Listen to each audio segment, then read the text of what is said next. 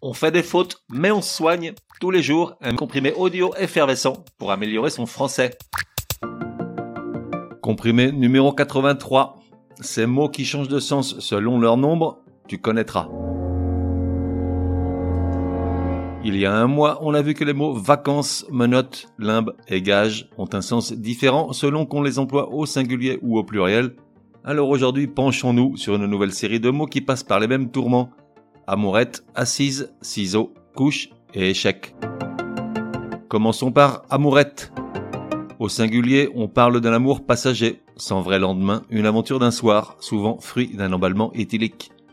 Au pluriel, les amourettes sont beaucoup moins glamour, puisqu'elles se réfèrent, dans la terminologie tripière, aux abats constitués par la moelle épinière des animaux d'élevage, notamment le bœuf, le cochon et le mouton.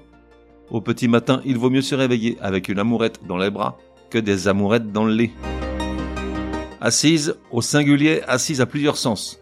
Ce peut être une rangée de pierres composées horizontalement pour construire une muraille, la partie d'un siège où l'on s'assoit, ou dans un sens plus figuré, la base, le fondement d'une doctrine, d'un raisonnement, d'une institution par exemple.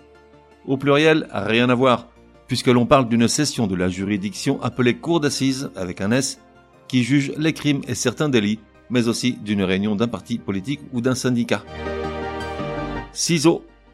Commençons par son pluriel, c'est plus simple. Des ciseaux ou une paire de ciseaux. On parle d'un instrument qu'on apprend à utiliser quand on est tout petit dès la maternelle. Il est formé de deux lames d'acier placées en X et qui s'articulent autour d'un axe, et il permet de couper du papier, par exemple. Au singulier, ciseaux veut dire tout un tas de trucs.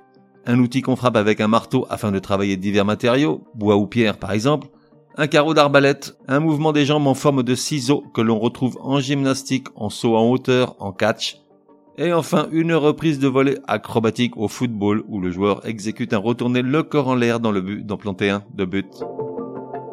Couche.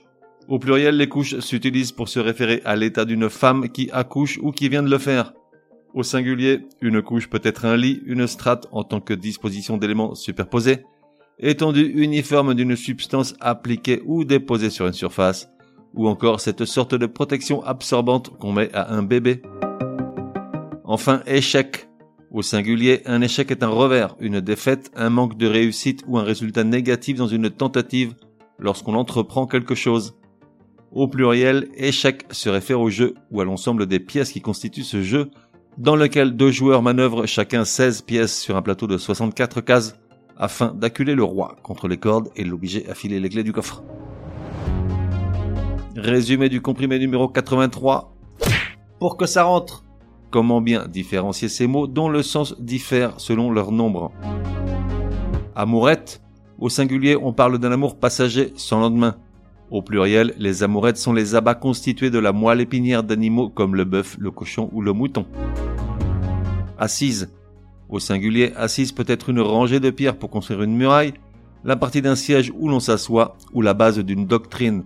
Au pluriel, ça se réfère aux assises, cette juridiction qui juge les crimes et certains délits, ou une réunion d'un parti politique ou d'un syndicat. Ciseaux.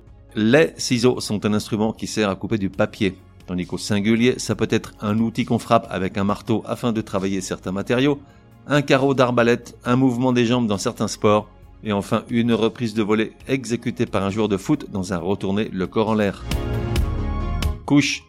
Au pluriel, les couches s'utilisent pour se référer à l'état d'une femme qui accouche ou qui vient de le faire.